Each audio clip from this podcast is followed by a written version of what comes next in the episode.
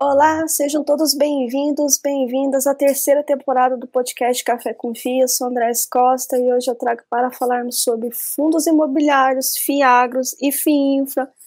Bernardo Santos, que é fundador do canal Vai Pelos Fundos, autor do livro Introdução aos FIAGROS, e juntamente com o Daniel, criadores do curso Foco no Dividendo. Seja muito bem-vindo aqui nesse podcast novamente, né, Bernardo? para a gente falar um pouquinho sobre fundos imobiliários, FIAGOS e FIINFRAS, que vem dando o que falar, não é mesmo? Fala, André. Obrigado novamente aí pelo convite. Prazer imenso estar falando com você, estar falando com a audiência. Que, que alegria, né? Estar tá aqui pela segunda vez. Que bacana. Espero que o pessoal assista, o pessoal goste de conteúdo, né? Vamos falar aí desse, desses produtos que a gente gosta tanto, que ama acompanhar, que são os fundos imobiliários, os FIAGRA, FIINFRA. O Dani não pôde estar aqui com a gente, então vou estar representando o Vai Pelos Fundos. Espero que representando bem, né? Não sou tão galã quanto ele, né? Que é um cara, um cara bonitão, mas estou aqui para fazer a minha parte. Obrigado pelo convite de novo, viu? Eu que agradeço imensamente. E numa próxima aí, espero que o Dani esteja aqui com a gente para a gente falar sobre os, os fundos que nós gostamos tanto e que tem aí movimentado, né? É, Bernardo, como é que você viu essa movimentação aí nesses primeiros seis meses de 2023 aí, que a gente está falando aí depois das perspectivas a respeito?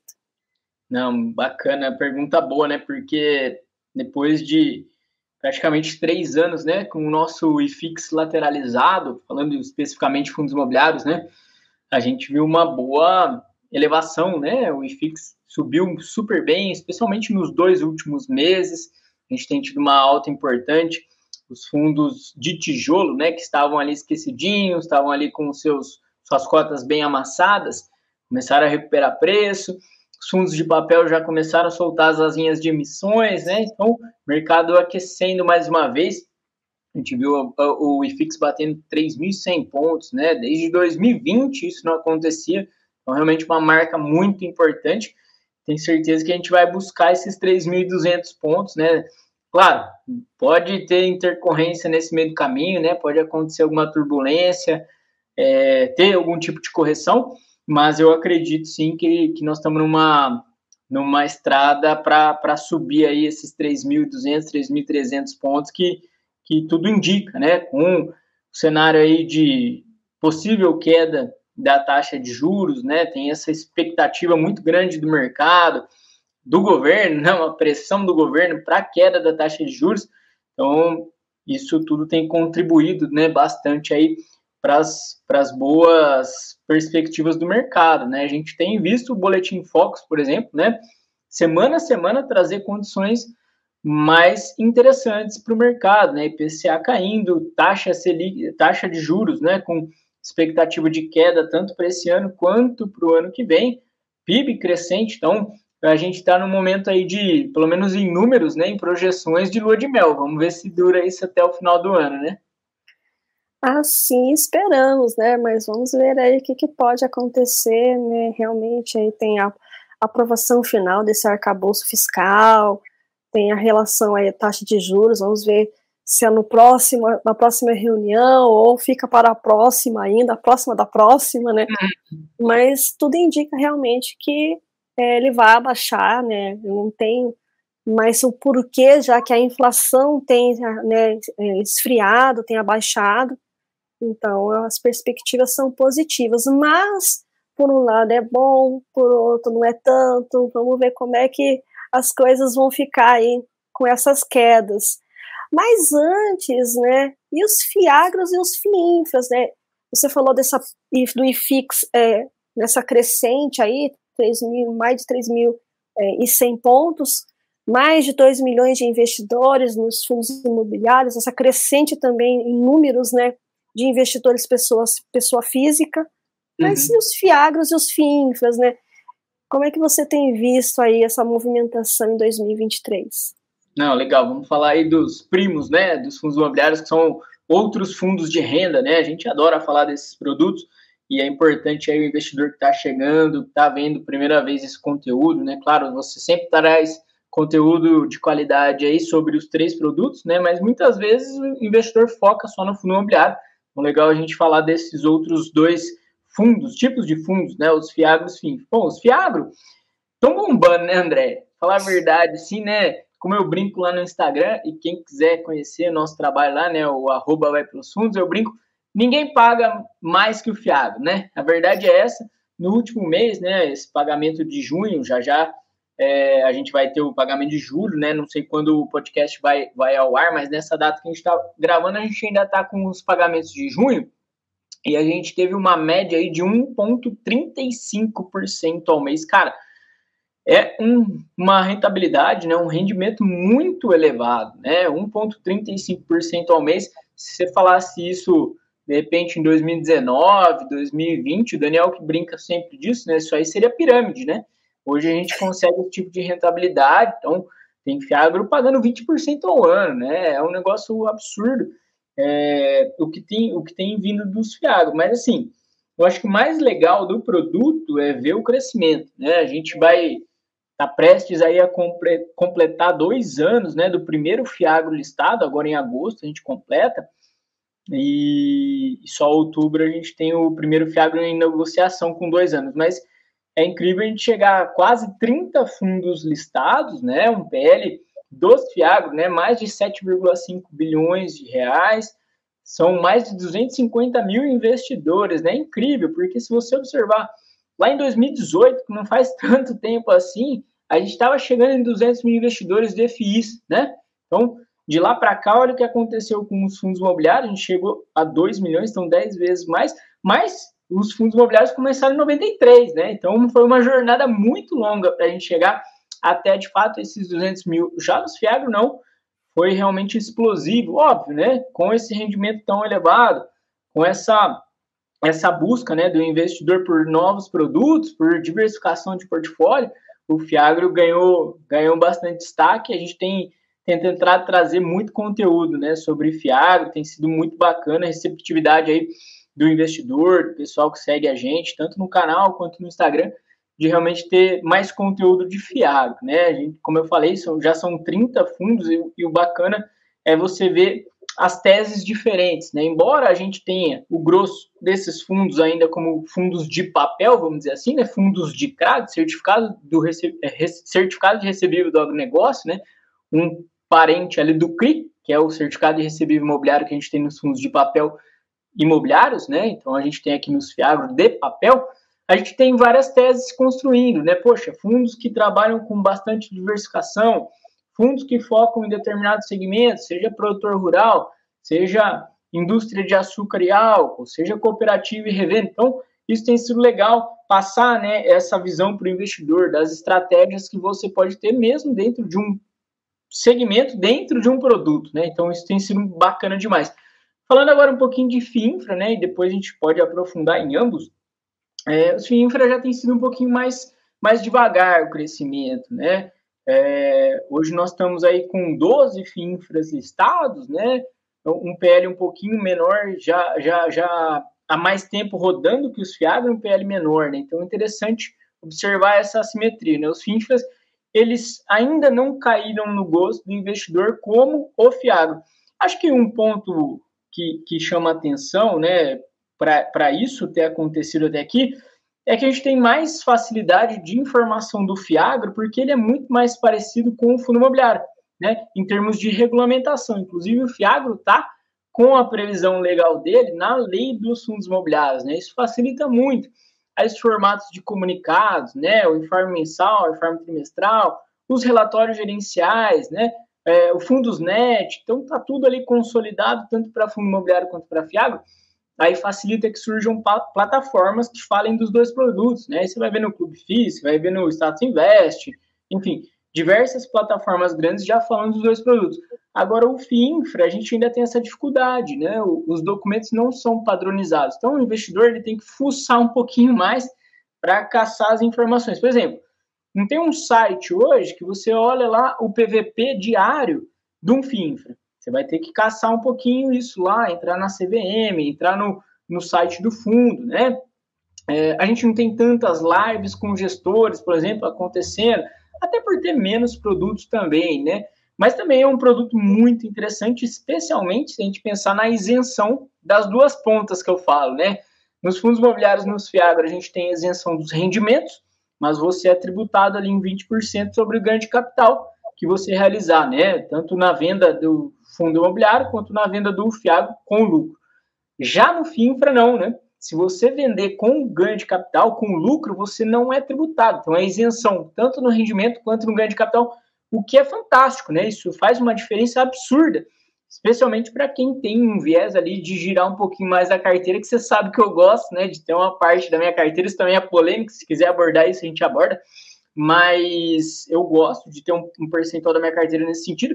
E aí o FIINFRA faz muito sentido, né? Você consegue realmente rentabilizar de uma forma fantástica não ter essa sociedade aí do, do, da Receita Federal em 20% dos seus ganhos, né? Exatamente. Aliás, né, sempre que né, aparece algum tema relacionado, a gente sempre cita o Bernardo aí como o trader dos FIIs, né? Mas é uma brincadeira extremamente saudável, tá? Pode ficar tranquilo. Mas é. É, é, é, estratégia. Olha aí que coisa interessante, né? É uma questão de estratégia. Então, você tem uma estratégia de, de ganho de capital, né? Não só os rendimentos em si, mas o ganho de capital. E tá tudo bem, tá tudo maravilhoso. Que importa é ter é. lucro, né? Não, e assim, a gente, né, nos nossos amigos, o pessoal brinca que eu sou o Caio Conca do, dos Isso, investidores, dos, né? Que eu faço, investidores. faço ganho de capital. Mas eu sempre deixo muito claro, né? Assim, eu entendo que a minha estratégia ela, ela cabe para mim porque eu acompanho muito de perto o mercado, né? Então todo dia eu estou olhando o mercado, pelo menos duas vezes por dia eu estou abrindo o home broker para ver o que está acontecendo, então eu consigo acompanhar de uma forma mais refinada, de uma forma mais apro aproximada, e aí realmente fazer esses posicionamentos táticos.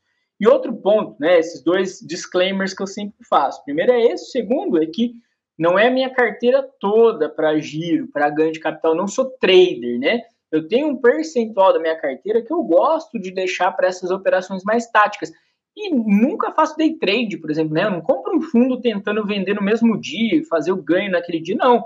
Eu tento ver assimetrias, né? Poxa, esse fundo aqui ele está negociando numa condição que os rendimentos dele vão melhorar, né?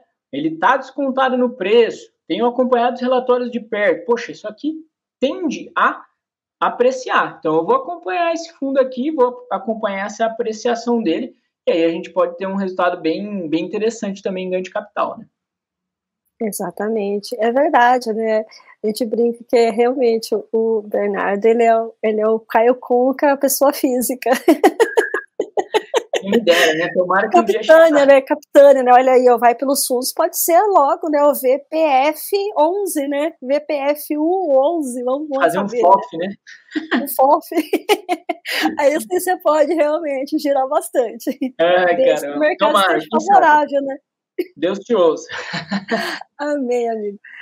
Mas é um ponto interessante que você que você fez, ou na verdade um contraponto que você trouxe aqui que eu achei muito interessante, é esse crescimento, né, entre fundos imobiliários e fiagros. Por que, que eu quero trazer isso? Primeiro aspecto que há, ainda há muita confusão a respeito, né? Algumas pessoas acabam colocando eles como se fossem iguais e não são. Né? São teses diferenciadas, são segmentos diferentes, né? Então, esse é o primeiro contraponto interessante da gente estar tá, tá falando a respeito. E o segundo é o crescimento dessa indústria, né? Como você falou, a lei de 93, né? Então, 93 até o primeiro fundo imobiliário, e do primeiro fundo imobiliário até hoje, foi um crescimento mais vagaroso perto hum. do Fiagro. O que, que você acha que, né, com a sua expertise, aconteceu que levou não só o yield, mas quais são os outros pontos ali que você acha interessante estar reforçando essa, essa, esse crescimento e de que alguns torcem um pouquinho o nariz a respeito aí dos fiagros? Sim. Bom, é, eu acho que o rendimento, né, é, de fato, chama muita atenção. A gente não, não pode, assim, querer tampar o, o, sol com a peneira, né? O, investidor, é o brinco, né? Que o investidor ele é yieldeiro, né? Ele vai atrás do yield mais alto. E, e é natural, o Fiago pagando tanto, ele, ele, ele chega mais perto dos Fiago também. Agora, o que eu penso, né, outros pontos que realmente levaram o, o fundo, o Fiagro a crescer tanto, né, é essa semelhança com o fundo imobiliário. Então, tá com a mesma previsão legal, né? Então, to, ambos estão lá na lei 8668-93. Né? Isso é muito importante porque facilita, né? Você vai buscar informação do fundo imobiliário, você já acha lá o FIAGRO. Aí você vê que é, é, o FIAGRO FII, né? O FIAGRO imobiliário, ele segue mais ou menos o que está previsto também para o fundo imobiliário na instrução CVM 472. Então, mais uma semelhança. Aí você vai é, é comparando os dois, vai vendo que tem realmente muita coisa parecida. Um ponto muito importante, né, para a gente já destacar, é que o FIAG ele não tem a obrigatoriedade de pagar os 95% ao semestre, como os fundos imobiliários. Né? Os fundos imobiliários têm isso, Fiagro não, embora a grande maioria pague, como os fundos imobiliários, e também pague mensalmente, né? até para ficar mais parecido com o fundo imobiliário. Outro ponto que eu acho importante da gente levar em consideração é que uh, os fundos imobiliários meio que trilharam, né? Trilharam essa, essa estrada. Isso é muito relevante, né? Os fundos imobiliários eles trouxeram aqui a, a estrada já pavimentada. Então, os fiagos eles tiveram essa oportunidade de vir na esteira de um produto pronto, um produto que já estava no gosto né, do, da, do investidor de bolsa. Né? A gente está aí com 2 milhões de investidores de fundos imobiliários, então tem muita gente que veio desses fundos imobiliários para os FIAGRO, né? É praticamente assim unânime. O investidor que está no FIAGRO ele veio do fundo imobiliário. Então, esse também é um aspecto importante. Outro ponto é que a gente tem um certo.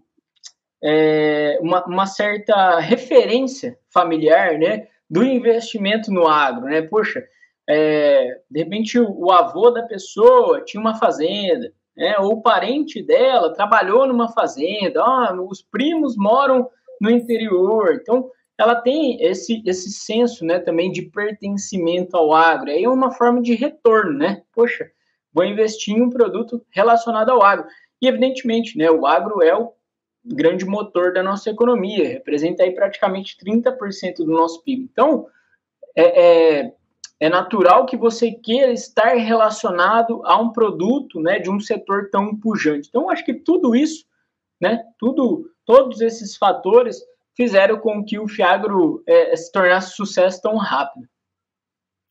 Maravilha. E, e, também essa semelhança né, de ser fundos de papéis, os fundos de papéis no imobiliário são um, teve esse grande boom ali, né, 2021 para frente, o pessoal começou a, a, se interessar com essa crescente, né, a fase crescente ali da, da volta da taxa de juros, né, depois que tinha ido a 2%, esse crescimento aí fez o pessoal voltar a gostar, né, dessa parte aí de fixado em títulos, né, porque nada mais uhum. são do que fundos que investem em títulos de renda fixa.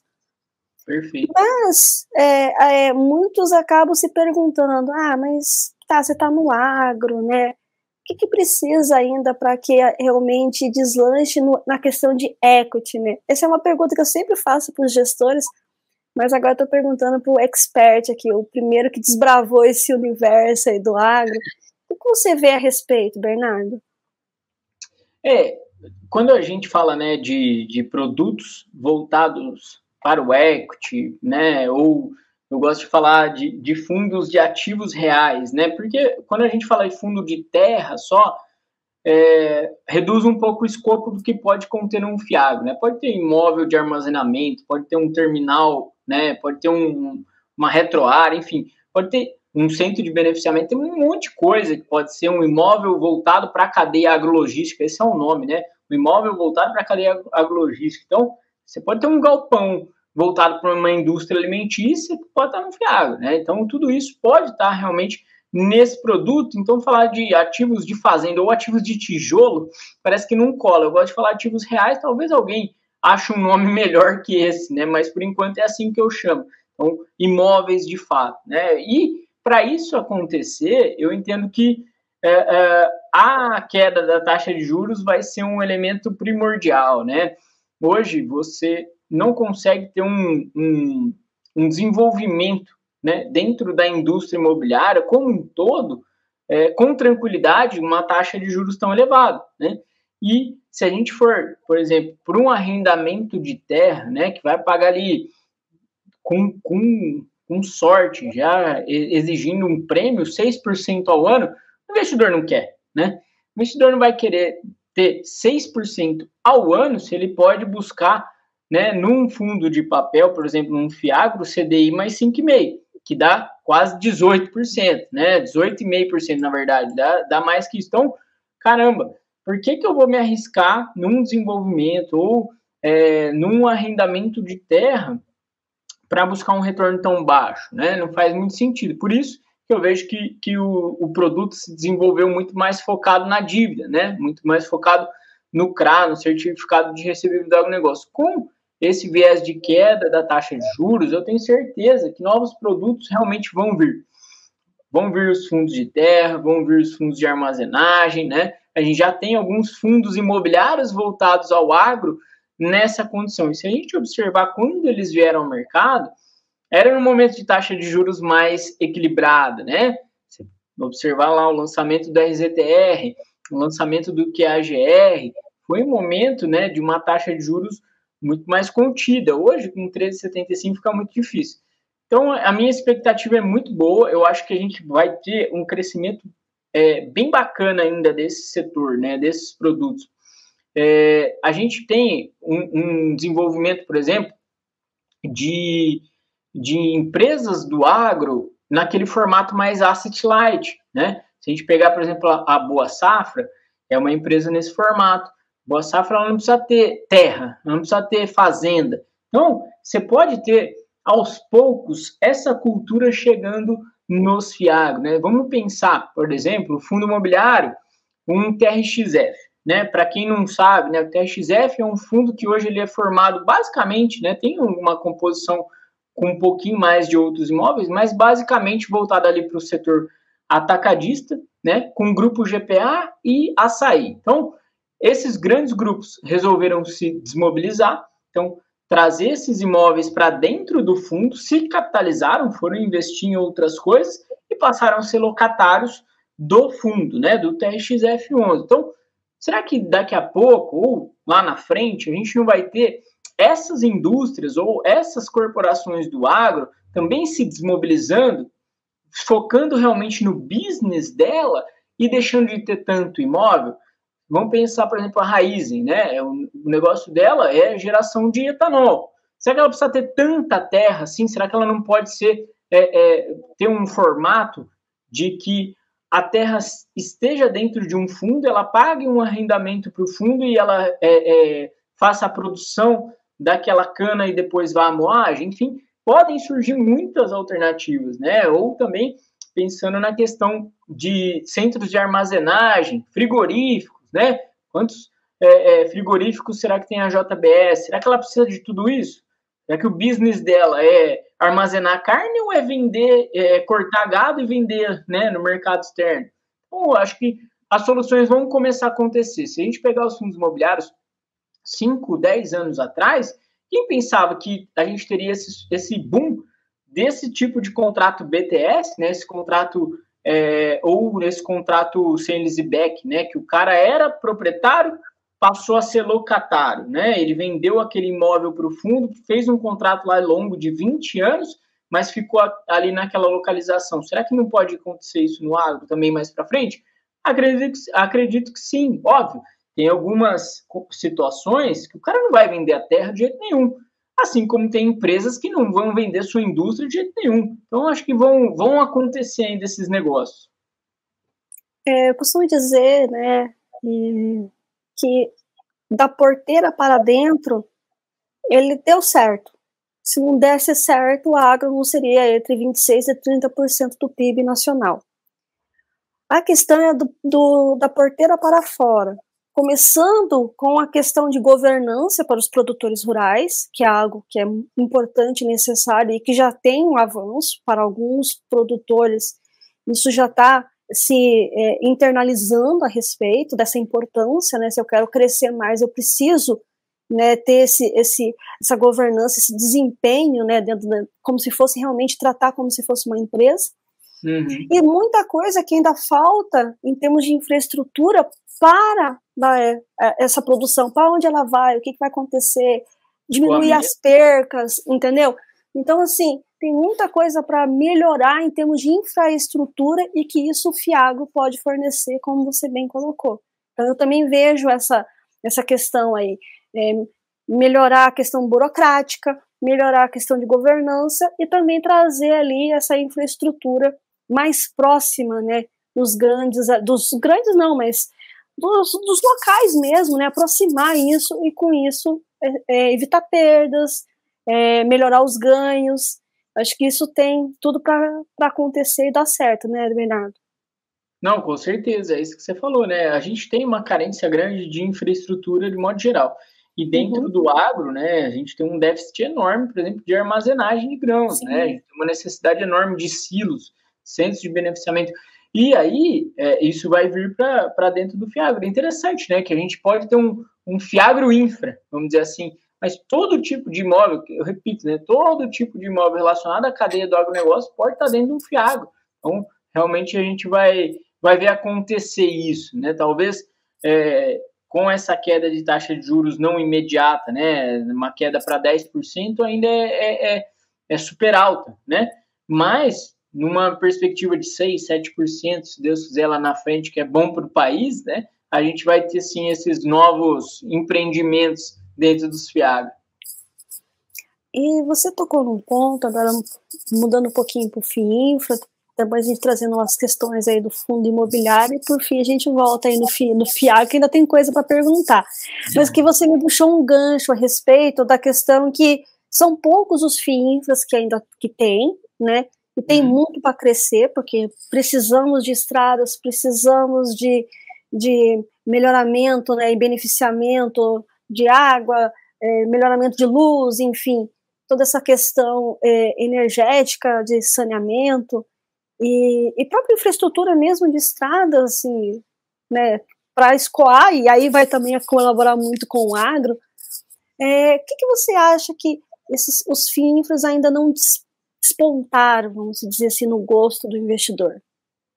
É, você sabe que, que essa é uma questão que eu me pergunto também, a gente já perguntou para gestores também em lives, né? Por que será que o FINFRA não se desenvolveu tão rapidamente? Né? Muito se fala dessa questão que eu falei de, de não ter tanta divulgação de informação, né? Por serem menos produtos, a gente não tem tantas lives, não tem tantos conteúdos, não tem tanto influencer falando do, do tema, né? Então já é mais difícil. Além disso, como eu falei, a gente não tem plataformas direcionadas ao FIINFRA, né? Então, você não consegue entrar lá no site né, especializado, pegar todas as informações, fazer lá uma, uma primeira avaliação né, de forma prática. Você vai ter que caçar informação, né? Então, você não tem tudo compilado, consolidado. Isso dificulta muito. Então, tudo que é barreira né, para o investidor chegar à informação vai causando também dificuldade. Eu acho que passa muito por isso. Os gestores também comentam isso, né?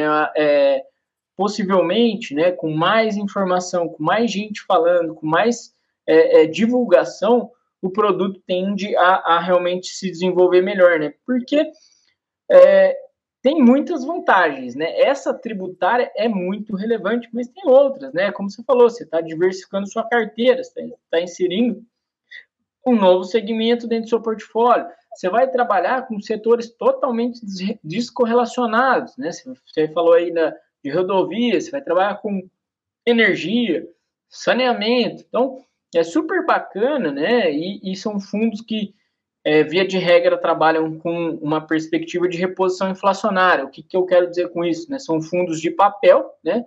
Fundo, fundos de debêntures incentivadas, e no formato de IPCA+. Então você já tem a reposição do IPCA e um juro real, um ganho real que é muito importante num país, né, tão inflacionário historicamente como o nosso, embora agora esteja aí, a gente esteja passando por meses de inflação mais baixinha, né? Então, é, é, tudo isso somado deve atrair mais o gosto do investidor, né? Eu tenho, tenho boas expectativas aí para o FIINFRA. Mas sabe que, que me veio agora na cabeça, né? É, então, uma melhor divulgação. Esse é o ponto chave, né, em relação aos fundos, aos FIINFRAs, talvez um pouco de receio também em relação a debentures, porque uhum. é um produto que ele é meio esquecidinho lá na renda fixa, o pessoal não entende muito, são empresas é, ali, não, não sabe muito bem como que funciona, talvez um trabalho, então, em relação a explicar mesmo o que são debêntures, o que é uma debênture incentivada, como é que isso funciona, por que, é tão interessante, a questão dos contratos que são longos, né, porque tem toda essa questão de infraestrutura, e por isso que elas, elas são incentivadas, ou seja, essa questão de, de imposto, né, é, tanto para a pessoa física, e tem ali os incentivos para a pessoa jurídica, então acho que tudo isso, né, poderia é, melhorar, fora a plataforma, como você bem colocou, que diferente dos fundos imobiliários e dos fiagos, que como vieram da mesma, quase da mesma casinha, né, é. da, mesma, da mesma regra, vamos colocar assim, é, convencionou-se de relatório gerencial mensal, essa distribuição mensal de rendimentos, tudo isso acabou agradando ali o paladar dos investidores, né? Sim. Então, é. acho que falta toda essa reunião aí para que a coisa realmente comece a deslanchar e venha mais produtos de FIINFRA para que a gente consiga fazer essa infraestrutura andar no Brasil, né? Porque é, eu vejo com muita tristeza, não temos ferrovias, as poucas que temos é, tem algumas, é, infelizmente, sucateadas, que precisam ali de, um, né, de uma reformulação, uma linha melhor né, para escoamento justamente da produção, e também de turismo, que seria uma forma né, bem mais em conta e bem mais rápida de se fazer turismo, de se chegar em outros lugares. Hidrovias, né, escoamento também, se não, você não tem condições ali em estrada, mas tem rios grandes para né, navegar, para fazer esse escoamento também mais barato. Então tem muita coisa para acontecer. E mais uma vez a gente acaba puxando o agro, né, Bernardo? É, acaba sempre caindo, mas você abordou assim de forma bem completa, é isso, né? A gente precisa de muita infraestrutura. É, talvez pela, por, pelos spreads, né, das operações não serem tão altos e aí a rentabilidade, né, não ser tão elevada, talvez não tenha chamado tanta atenção também do investidor, né? É um produto pensado, né, para o longo prazo e para ser mais seguro, porque é voltado para projetos, né, de grandes é, é, empreendimentos voltados aí para grandes concessões, né? Então tudo muito bem é, travadinho dentro, né? De, de uma, uma concessão, uma licitação e tudo mais. Então talvez isso também tenha sido um entrave para chamar menos atenção aí do, do investidor. Ou seja, temos muito para crescer ainda em todos os fundos mas o FIINFRA tem que dar uma, uma acelerada aí no processo aí para a coisa Perfeito. começar a andar. de fato. Bernardo, e agora voltando aí no, nos Fiagros, né, é um, algo que com certeza você deve chover no seu inbox, no, no, no arroba vai pelos fundos, sigam, vale muito a pena, o canal no YouTube também, pessoal. É, mas quais as perspectivas aí que você vem vendo, né, em relação, justamente, tem esse lado positivo da queda de juros, né, até com uma sustentabilidade em relação ao país, economicamente falando, mas com isso acaba caindo em CDIs, e aí vem aquela pergunta clássica de todo investidor, o que, que vai acontecer com os meus fiagos, sendo que 99% é indexado a ele? Não, essa, essa pergunta, assim, é, é, abrir caixinha lá no Instagram, vem ela, né? Não tem jeito. Mas, mas eu entendo, é uma dor do investidor, né? É, a gente entrou com um CDI tão alto, né? Então a gente tá mal acostumado, vamos dizer assim. E, e, e assim, não tem jeito, né? Como você falou, a maior parte dos FIAGRO é, são voltados para o CDI. Então, se você pegar lá uma média hoje, né, nas carteiras CDI mais 4,5%, poxa, é super remunerador, né? 13,75 mais esses 4,5. Quando o CDI cair, né, esse componente, né, da correção vai cair. Então não tem como, não tem, não tem mistério, né? Vai cair. O investidor tem que estar preparado para isso. Assim como quando você está no fundo imobiliário e a componente PCA mais 7, né? E o IPCA zero, e o que vai acontecer agora nesse mês de junho, provavelmente no mês de julho, e já o investidor pode ficar preparado que julho e agosto, a gente, julho, agosto, setembro, a gente deve ter é, dividendos, rendimentos menores, no Fiagro vai acontecer a mesma coisa. O que eu bato muito na tecla, né, acho que são alguns pontos importantes. Primeiro, a gente tem um boletim Focus falando do, do CDI, né, do, da Selic, né, da Selic, terminando em 2023 em, de, é, em 12,5. Cara, é muito alto. Se a gente olhar agora para 2024, até outro dia era 10%. Agora está o Focus falando em 9,5, que termina em 9. 9 mais 4,5. Gente, é muita rentabilidade ainda. Ah, mas não é mais 13,75. Não é. Não é. E graças a Deus que não é, porque se a gente ficar com uma taxa de juros nessa condição, nossa economia fica travada para sempre. Então, não é, mas é muito remunerador ainda, né? Da mesma forma, outro ponto, outros produtos vão pagar menos também, né? Se você for no, no seu CDB, paga aí 100% CDI, é, vai pagar menos. Se for lá para uma LCA, uma LCI, vai pagar menos. Tudo vai pagar. Ah, Tesouro Selic, vai pagar menos. Ah, beleza. Então, eu vou migrar tudo para o IPCA. Né? Pô, IPCA também tem a sua volatilidade. Como eu estou falando, agora a gente vai ter meses de IPCA mais baixo. Esse é outro ponto. Segundo ponto, é, os Fiagro, aos poucos, vão inserir operações em IPCA. Não é porque ele está mais indexado ao CDI hoje que ele vai ser sempre assim. Aos poucos a gente vai vendo os fundos, a gente está vendo um movimento já acontecendo de operações em IPCA chegando. É óbvio que se origina muito mais operações em CDI, porque é uma dinâmica dentro do agro e também porque estava é, confortável, né? Você originar em CDI com, os, com a Selic tão alta. Aos poucos a gente vai ver isso chegando com mais, mais força também no fiado. Então, esses dois pontos, né? Eu acho que vale muito o investidor entender. Cara, vai seguir super remunerador ainda, né? Você tem aí, historicamente, André, historicamente a gente coloca um 2% acima numa operação de PCA. O que, que eu estou falando, né? Se você tem lá um, um fundo que paga CDI mais 5%, o equilíbrio dele seria um outro fundo que pagasse IPCA mais 7%, tá? Historicamente. Mas se, se a gente olhar isso hoje, não, não faz o menor sentido, né? O CDI a 13,75, você, você tá com um spread enorme aí de juro real. Por isso que os fiados estão pagando tão alto. Então, é, é, acho que o investidor às vezes né, fica um pouco mal acostumado, quer, ah, não, agora não vale mais a pena, não presta mais isso aqui. E a gente já, você sabe bem disso, né, André? Você está lá com a gente sempre, né? Eu acompanho o seu trabalho também.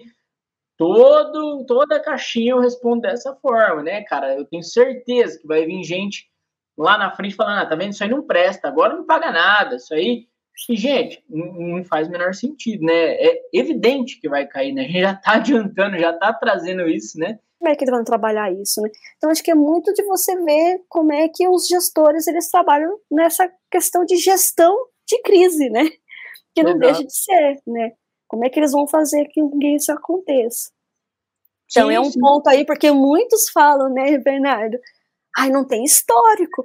A gente não sabe o que vai acontecer. Como Exato. é que vai ser os fiagros? Como é que eles vão se comportar?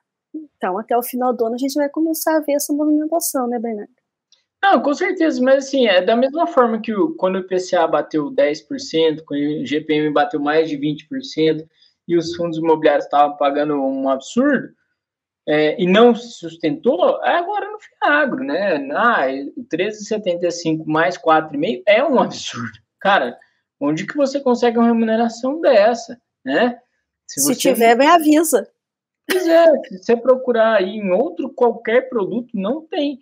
E não tem tende a não se estabelecer dessa maneira. É, um, é uma janela importante aí que o investidor que surfou, surfou e talvez é, demore, sei lá, 10 anos para voltar a surfar isso, né? Exatamente. Essa questão de você. É, eu sempre posso, gosto de ponderar, Bernardo, que é, a gente entende as medidas, as políticas monetárias e tudo isso para tentar conter a inflação, ele foi muito abaixo, tá? A gente já sabe dessa historinha mas é a questão de que tem uma parte devedora do outro lado.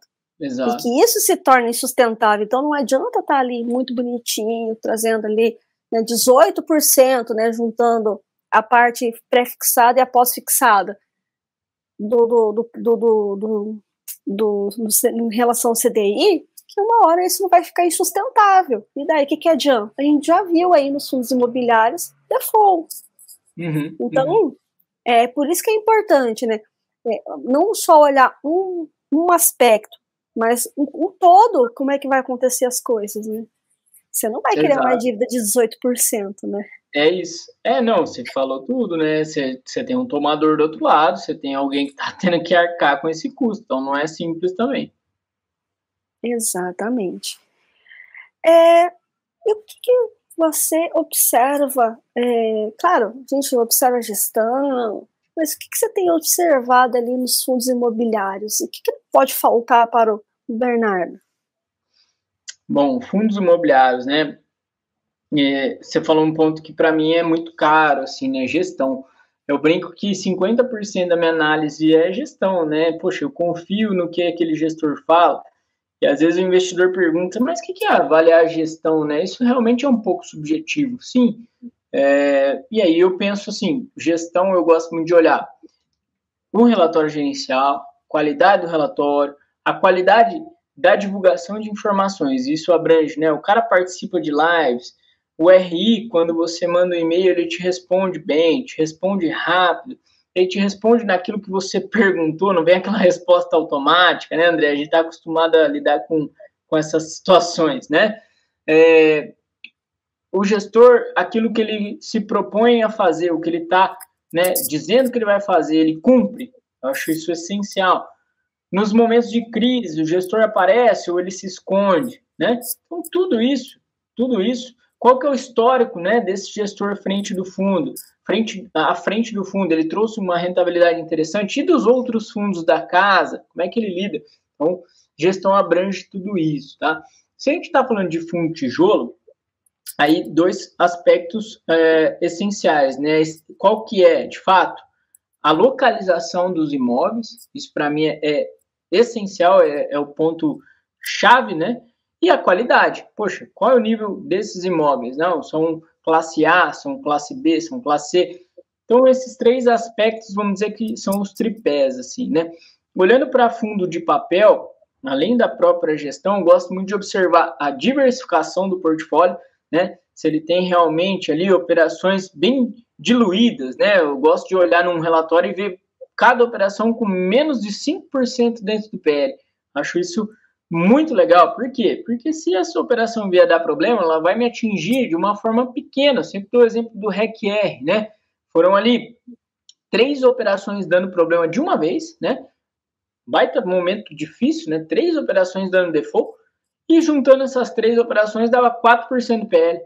Aí muita gente desesperada, nossa, o fundo é horrível, vai acabar. Gente, é o contrário. Três operações precisaram dar problema para ele ter 4% PL atingido. Tem fundos que, se três operações derem problema, 50% PL foi embora. Né? Então, é, isso é essencial. E isso o investidor ele vai ganhando com o tempo, né? ele vai ganhando traquejo, que a gente fala, né? ele vai vivenciando, né? ele vai aprendendo realmente a analisar o fundo. Né?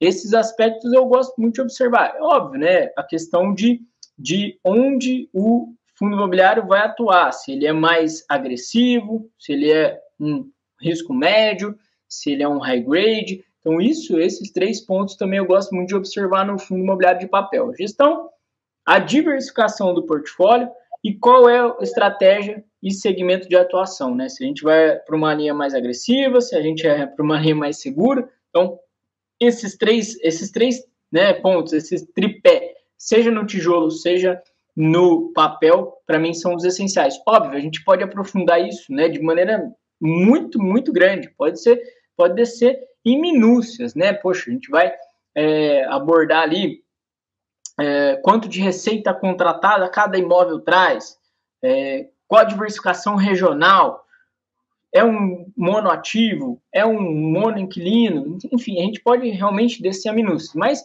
para facilitar, né, eu gosto sempre de falar desse tripé, seja no fundo de papel, seja no fundo de tijolo, e aí cabe ao investidor, né, ao seu gosto, descer as minúcias que ele quiser. Óbvio que se você quiser é, fazer uma, uma avaliação muito, muito completa, você vai levar muito mais tempo, né? Então, tenta achar o que é essencial para você, né? Para a sua carteira, para o seu entendimento como investidor e seguir é, é, montando seu portfólio.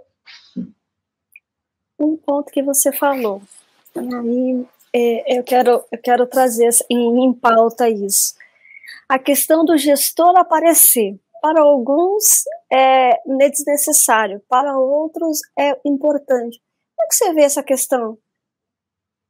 É, eu acho engraçado, né? Às vezes até alguém comenta assim: ah, a live com o gestor só serve para para fazer propaganda do fundo, né? Para mim é, é, exatamente o contrário, né? O, gestor ele tá ali para mostrar o trabalho que ele tem, tem feito e para a gente entender qual é a cabeça dele, né? As lives, para mim, são essenciais. É ali que você consegue realmente verificar se o que está escrito no relatório era aquilo mesmo que ele quis dizer, se o que ele está falando ele está cumprindo. Pô, já aconteceu da gente fazer live com, com o gestor, o cara falou, não, vou fazer emissão abaixo do VP, não, não é isso, e passar dois, três meses o cara fazer emissão abaixo do VP. Né? Então você passa a desconfiar muito dessa gestão, né? Não desconfiar do caráter, não é isso, né? Mas você passa a desconfiar das atitudes como gestão, né? Você perde essa confiança. Então eu acho essencial, acho uma bobagem enorme, até porque assim como você, né, a gente faz live com os gestores e a gente não combina nada, né? Primeiro a gente não recebe nada, nem ninguém pede alguma coisa também para fazer live. Segundo que não combina nada, né? Não, olha, Vamos falar só desses assuntos aqui. É óbvio, né? Se o fundo está passando por emissão, a gente vai poder falar da emissão. Às vezes o investidor, ah, por que, que não fala da emissão? Porque não pode, é por regulação, não é porque o cara não quer falar ou porque eu não quero perguntar, né? Mas é, é sempre, é sempre um tema é, muito importante esse, né? Da liberdade de você poder dialogar, conversar com a gestão, entender como é que ela de fato atua. Exatamente, acho que essa é a mesma, a mesma opinião que eu tenho. Não é porque eu trago aqui também, não, tá, Bernardo? Mas é porque você conhece. Primeiro você conhece quem é o cara, o racional dele, Perfeito. como é que ele encara o mercado, quais é a perspectiva dele, por que, que ele fez aquele fundo, qual que é o interesse dele, o que, que ele está querendo mostrar. Então, eu acho muito importante isso. Uhum. E, né, né, eu quis trazer a, né, em pauta porque eu já ouvi, né? O pessoal falar, ah, não, porque só está querendo fazer marketing. Mas ainda bem que a gente tem esse contato com os gestores, né? Você não tem esse contato quando você vai numa empresa. Às vezes os caras do RI nem te respondem. Você é só bem... tem ali aquele material trimestral que eles te, que eles te fornecem você não, eles fazem um webinar e tal ali para fazer o release e, e, tudo mais, mas você não tem contato com ele, diferentemente do que a gente tem em contato com os gestores de fundos imobiliários. Eu acho que isso é um ponto muito importante e uma evolução muito interessante da, da indústria a respeito, né? E que os fiados já vieram com essa, com essa, com essa linha, os FINFRAs, apesar de serem, terem menos e tudo mais, mas alguns acabam vindo aqui falando, conversando a respeito, então acho que isso é muito importante. Você precisa ver a cara do cara que está gerindo o teu dinheiro. Você precisa saber o que o cara está fazendo. Não é só questão de, ah, não é marketing, é realmente o cara vir aqui e falar assim, olha, eu estou fazendo isso, estou fazendo aquilo, ou eu pretendo fazer isso, mas ali na frente já se, se contradiz. Aí você falou, opa, pera lá, então ele já não está mais com aquele alinhamento que realmente ele se comprometeu a fazer. O porquê disso? O que está acontecendo? Por que, que mudou? Que, uhum. que, que, que, qual foi o fundamento ali que estava alinhado dessa forma e no, agora não está mais? Então, tudo isso é importante para o investidor avaliar, né, Bernardo? Não, perfeito. É, é, é isso mesmo. Eu, eu, assim como, como você falou, né, eu já tinha abordado, eu acho essencial, né, o cara realmente dar a cara tapa, o cara realmente expressar qual é o racional, qual é a mentalidade, qual é a estratégia para o fundo. Eu acho que isso a, a, ajuda demais o investidor a conseguir entender onde ele está colocando o dinheiro dele. E outra coisa, pessoal, a gente não recebe nada mesmo. A gente não, não é pago para falar bem ou mal, não. Tanto é que eu tenho total liberdade, o Bernardo também, e não, esse fundo está assim, o, o gestor já não está mais dessa forma, e E tudo bem, né? Claro que há gestores, há gestões que não falam com a gente, mas isso é de cada um, né, Bernardo? Acontece, acontece. Acontece nas melhores famílias. É, outro ponto também que eu acho muito interessante da gente trazer aqui, Bernardo, é a questão de fundos imobiliários de tijolos são de tijolos mesmo ou são de renda? Ah, isso o que você acha a respeito? É, é polêmico, né? Isso aí. Que você acha? Olha, eu... Eu, sei que, eu sei que você não foge das perguntas. Não, eu, eu penso que fundo imobiliário é renda, como um todo, né? Não só fundo de tijolo, não só fundo de papel. Fundo imobiliário é um produto feito para renda. Tanto é que a própria lei exige que ele distribua 95% do resultado. Se não fosse, né, a gente não tinha essa obrigatoriedade, a gente teria mais ou menos o que acontece com as ações, liberdade ali para o pro, pro gestor do fundo realocar esse recurso da maneira que, que entendesse melhor. Então, é um fundo pensado, é um investimento pensado para renda, para renda passiva. Então, é, eu acho essa discussão até engraçada, assim, né? Ah, o fundo tijolo é, é, é, diferente, né? Ele não é, ele é imobiliário. É, mas é renda também, né? Então, eu, sinceramente, né? É, acho que os dois produtos são de renda.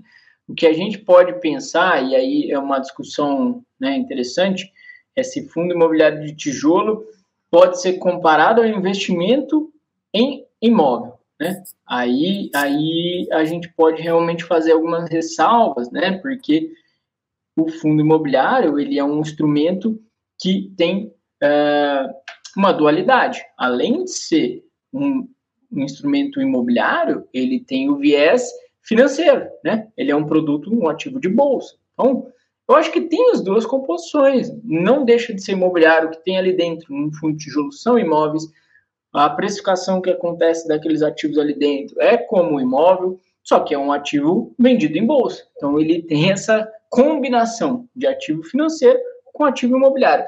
É, eu acho que às vezes o investidor, né, especialmente comparando o rendimento do FIIN, perdão, do FIAGRO e do fundo de papel, quando ele chega no fundo de tijolo, ele vê que o rendimento é mais baixo e fala, não, esse não serve. Mas aí é, é, faz sentido a gente entender que lá dentro são imóveis, né? Que a perspectiva de valorização e de rentabilidade é relacionada ao mercado imobiliário. Não tem como fugir disso, né? É, essa, pelo menos, é a minha visão. Ah, eu também, eu também acho, né? É, o fundo de tijolo, ele realmente ele tem imóveis, mas por que que as pessoas têm essa, essa dificuldade ou não, não, não acham que, que é dessa forma? Porque, querendo ou não, no mercado, no mercado de fundos imobiliários se vende, ah, você fundo de tijolo, você tem um pedacinho, você tem uma lojatinha, você tem um, um uma, a sua cotinha que vale ao, ao porcelanato lá no shopping. Faz uhum. essa associação porque são imóveis. Uhum. Então, se são imóveis, eles têm que ser né, é, vislumbrados, como você bem colocou, comparado com os imóveis. Né? Então, Sim. toda a sistemática. Ele, o, o VP dele vai ser marcado ali pelo valor é, do metro quadrado daquele imóvel. Então, mas, mas para os investidores, o que realmente você vai receber é a renda, que é o uhum. rendimento. É como se você tivesse um imóvel e você está recebendo um aluguel. Só que você não pode ir ali e vender quando você realmente quiser, né? Tem toda é. uma sistemática, porque é um fundo que está gerindo, você tem uma gestão ali por trás. Exato, exato. É, é, eu acho que são. Eu acho que faz sentido você comparar né, o investimento em fundo imobiliário com investimento em, em mercado real. Tem suas diferenças, tem diferenças importantes? Sim.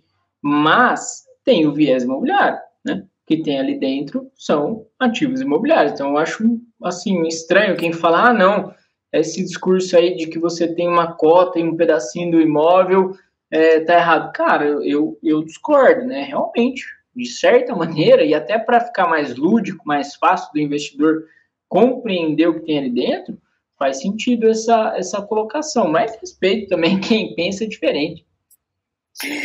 É, respeitamos a diversidade como um todo, né, Bernardo? é, quais segmentos de fundos imobiliários que você tem achado que em 2023 tenha sido atrativo? É, bom, a gente tem visto, né, realmente os fundos de tijolo de maneira geral terem uma apreciação importante, né, André? Então, acho que é, até de certa maneira algumas pessoas surpreenderam, né, com a alta que veio realmente forte. Quando engraçado isso, né? Quando estava virando o ano, eu até fiz um post, né, dos segmentos que eu achava que seriam ideais para 2023, né? Entre eles eu falava dos shoppings e felizmente tem sido assim, né? não que eu sou a mãe de nada, né? mas eu achava que, que realmente ia acontecer é, um movimento de, de melhora muito expressiva dos preços dos aluguéis, né, dos lojistas, e isso tem acontecido de forma constante, e a gente tem visto os rendimentos dos fundos de, de shopping aumentarem, né, serem bastante expressivos. Outro ponto, negociações importantes acontecendo no mercado de, de fundos de shopping, né, e mercado de shopping como um todo, né, a gente tá visto, tem visto é, HSML se movimentar, XPML se movimentar, VISC se movimentar, né, tem vindo um, um fundo novo aí da Capitânia, enfim, é, é, um segmento que, que tem, tem realmente pulsado bastante. Outro que eu, que eu esperava até surfar né, mais do que do que tem sido é o de renda urbana, não no sentido de que os fundos de renda urbana não estão indo bem, pelo contrário, né, estão indo super bem. Se a gente pegar a valorização do, do HGRU, por exemplo, né, o fundo deu uma, uma subida, assim, uma foguetada que a gente fala. Mas eu esperava que viessem novos produtos, né, nesse sentido que, que era a minha expectativa. E outro setor que para mim era uma grande aposta né, para 2023 era o setor de, de hedge fund e FOFs, que realmente se apreciaram bastante também. Né? Então, outro, outro acerto, vamos dizer assim, foi esse. Né? Por quê? Porque esses fundos eles estavam muito amassados. Né? A simetria que acontecia nesses fundos era muito, muito grande. A gente via fundos é, de fundos negociando com 15, 20% de deságio, não tinha o menor sentido, né? já que o que ele tem ali dentro são cotas de outros fundos imobiliários. Então a gente estava é, bem esperançoso, né, que com o mercado vindo numa perspectiva um pouco mais altista, os fundos de fundos iam realmente ter uma, uma valorização expressiva e tem acontecido isso, né? Se a gente pegar três meses, quatro meses para trás, né, esses fundos se valorizaram demais, boa parte deles já negocia assim com 5% de deságio ou menos, né? Exatamente. Eu acredito que o shopping, de fato, com essa com a cultura brasileira, como né, é realmente é algo que a partir do momento que a pandemia ela começasse realmente a abaixar, né, essas questões sanitárias, consequentemente o pessoal ia voltar, né, porque é uma forma muito interessante você estar tá, é, tendo lazer mesmo e é cultural. A renda urbana que você comentou, eu acho assim, né, tem, né, podemos contar ali quatro fundos que, né, que se destacam, né, um é pequeno ainda, que é o da VBI, uhum. tem o, RB, RB, é o RBVA, que está ali fazendo uma reciclagem, né, ou seja, um turnaround, né, saindo de agências e vindo para a renda urbana, tem feito um trabalho bem interessante, TRXF, como você bem colocou, e o HGRU, né, mas eu acho que falta ainda outras, outros segmentos dentro de renda urbana, né? Porque renda urbana, quando a gente fala, é todo varejo de rua, né? Então, comercializou na rua, né? E pode ser que pode só entrar no, no portfólio, né? Vamos ver como é que vai ser essas movimentações, mas por enquanto não vi nada muito diferente de um para o outro, né? Vamos uhum. ver o que, que vai, realmente vai acontecer. É, um que ainda a gente fala assim, vai, não vai, só foi aqueles que são prime mesmo, é lajes, lajes corporativas, né? Essa questão ainda híbrida, essa questão ainda de quais os outros, quais os outros locais ali nas, nas grandes, grandes centros, né, vão começar realmente a acontecer, né? Houve uma, houve uma, eu diria uma, eu diria uma aposta, né, de alguns fundos ali por, por regiões diferenciadas, aquelas que são mais conhecidas, mas que ainda não despontou ainda, né? Tá ainda a gente não sabe, vai, não vai, vai, não vai. Então, aí acho que é um segmento que está descontado e que ainda a gente não, não sabe para que, que rumo realmente vai. Então, uhum. eu acho que, que, que é um, um, ainda que merece atenção a respeito ali, uma observação do que, que realmente vai acontecer. Logística tem demanda, né? Apesar do e-commerce ter diminuído, mas ainda tem umas questões em relação justamente ao varejo que a gente volta ali em relação à taxa de juros. Então, ver como a macroeconomia, pessoal, está toda interligada e ela que realmente determina certas situações ali dentro da micro, que a micro somos nós, investidores, pessoas físicas e as empresas.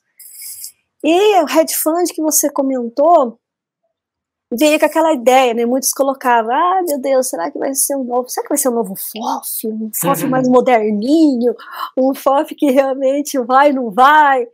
Ou o que, que realmente vai acontecer com os FOFs, né, que foram totalmente detonados, né, durante a pandemia, né, porque já que eles investem em outros fundos e muitos fundos não estavam performando muito bem, tinha aquela questão do, do duplo desconto, e que agora estão com, conforme os, né, o portfólio vai começando a se valorizar, eles vão é, caminhando juntos, né? Juntos e unidos venceremos. É. Mas o hedge fund ainda não sei, não, ainda também não, não sei para que momento vai, para que local que vai, o que, que vai realmente vai acontecer. Você também sente isso, Bernardo?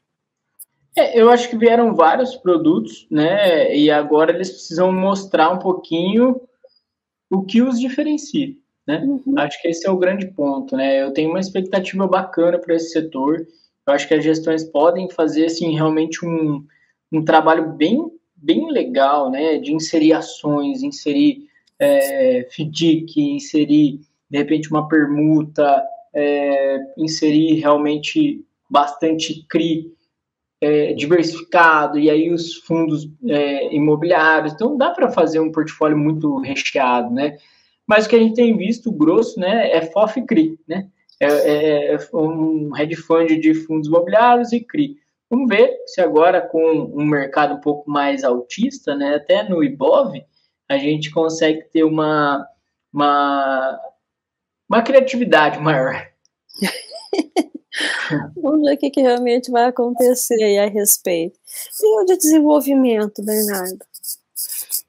É, os fundos de desenvolvimento, eu, eu tenho uma certa restrição, assim, porque eu acho que pelo risco que, que eles correm, né, é, eles deveriam entregar mais. Essa é a minha visão, né? A gente também não tem tantos fundos de desenvolvimento assim, né? Se a gente pegar de desenvolvimento perene, tem dois, né? Que é o TIGAR e o MFI. E, e eu acho que eles deveriam entregar mais se a gente comparar com fundos de papel. Quer dizer, não faz muito sentido, né? Você está no CRI, você está na dívida e receber o mesmo valor praticamente de um desenvolvimento que você está no equity, né? Então, minha, minha visão é essa, assim, eu respeito quem gosta, quem tem, é, mas eu acho que a, a rentabilidade não condiz com o risco de modo geral. É, eles ainda. É, é como você falou, ainda tem poucos produtos né, raiz nesse sentido, né? Então, acho que tem muita coisa ainda para acontecer, para se provar e, e para também, né, um pouco prejudicado aí com as taxas de juros, mas vamos ver o que, que eles vão fazer quando ela começar a baixar, né? Então tem muita Exato. coisa para acontecer nesse tipo de segmento também. E tem algum segmento, Bernardo, que você acha interessante que tivesse, ou é, dentro desses mais de 400 fundos imobiliários já está bom, já tem muito para a gente analisar? Não, acho que tem um, um, muita coisa ainda para surgir, né? A gente tem visto, assim, por exemplo, o LZR tentou colocar data center, né? Ainda é um pouquinho tímido, mas tem tentado.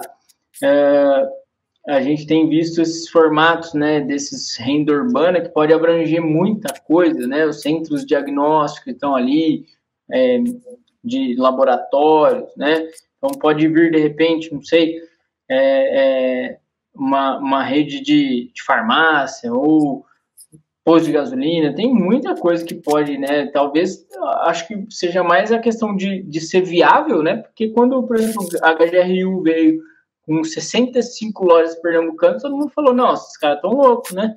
como é que pode dar certo? E aí você viu que foi super bem, deu super certo, né? Uma, uma estratégia super bacana e acertada. Então, acho que é tudo questão de viabilizar econômico e financeiramente, né? Então, tem outros segmentos aí que a gente tem nos REITs, né? E você é muito mais, conhece muito mais, é, é autoridade no assunto, que a gente pode ter no futuro nos fundos imobiliários, mas é, tenho certeza que tudo que é imóvel pode estar aqui dentro, né? O que, que vai vir aí depende realmente da criatividade dos gestores, né?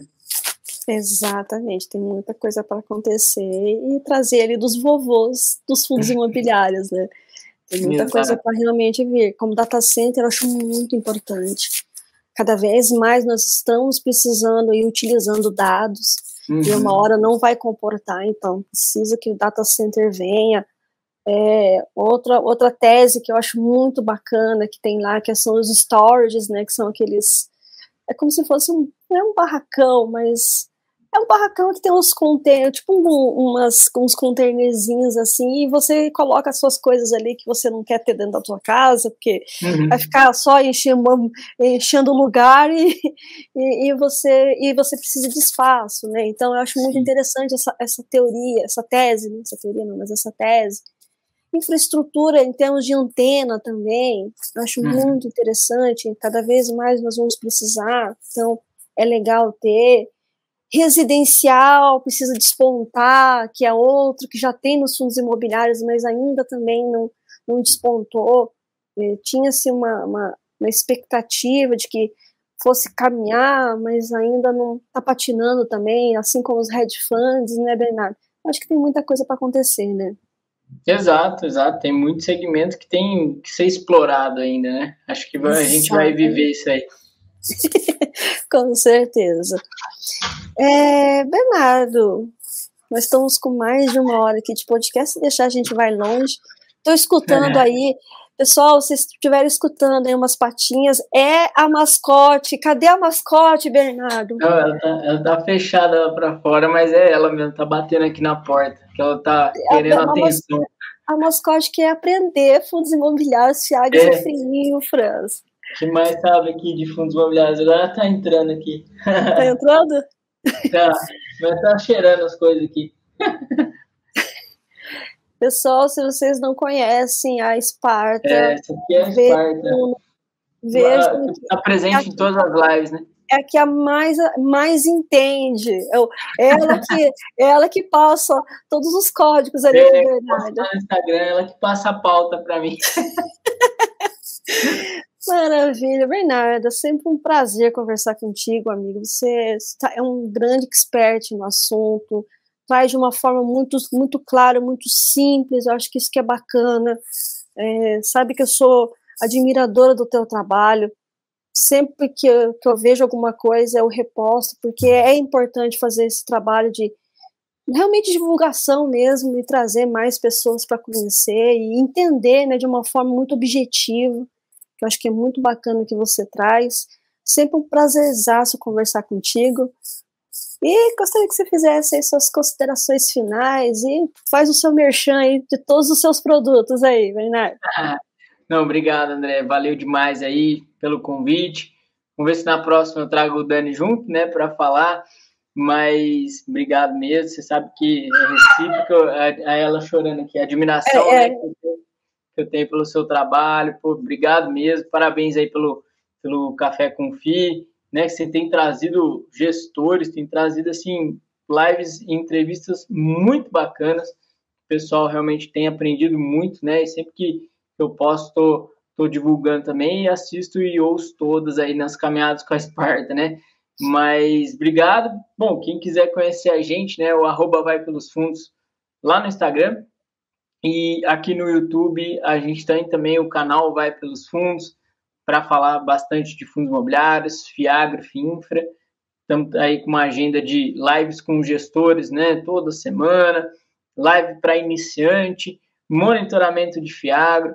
Aí também quem quiser conhecer o nosso curso, né, Foco no Dividendo, tá lá na Hotmart. Vai ser um prazer ter você como aluno nosso, né, para realmente aprender do zero até o avançado, né? Parece meio, meio jargão isso, mas é de fato isso que a gente quis fazer nesse curso, né? Pegar na mão da pessoa e falar, olha, é isso um fundo imobiliário, e aí avançando, como é que eu estudo um fundo imobiliário, qual é o básico, e aí vamos para a legislação, vamos falar então de precificação, aí chegando de fato, né, no nível mais elevado aí de conhecimento. Então, acho que a gente conseguiu eu e o Dani, né, trazer esse conteúdo de uma forma bem bacana, tentando sempre ser direto, como você falou, didático, né, não, não falar de uma forma que dificulte o entendimento.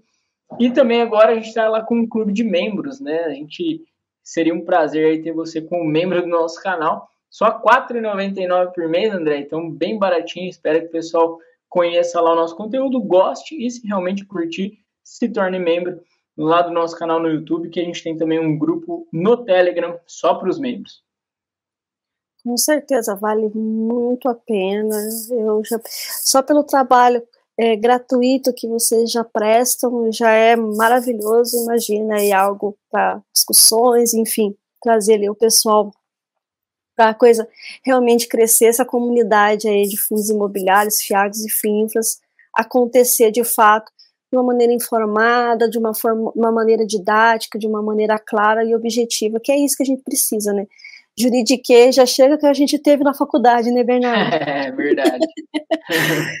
Maravilha. E da próxima vez, a gente espera aí o Dani, o Dani, que é o Daniel, que que está no, no, grupo aí, na, na, na, dupla com o Bernardo no Vai Pelos Fundos, o dono do sotaque mais fofo desse Brasil, esse sotaque mineiro dele, aquele jeitinho quietinho dele, maravilhoso, mas é, deixa para uma próxima aí, com certeza não faltarão oportunidades desse bate-papo acontecer. Mais uma vez, obrigado, meu amigo. Aí, aí tchau, Esparta. Esparta, não sei se ela vai ouvir, mas depois você me conta o que ela achou do, do episódio daí. tá sempre dando a cara dela. obrigado, André. Maravilha, obrigada e até mais, pessoal. Tchau, tchau, Bernardo. Valeu, André. Tchau, tchau.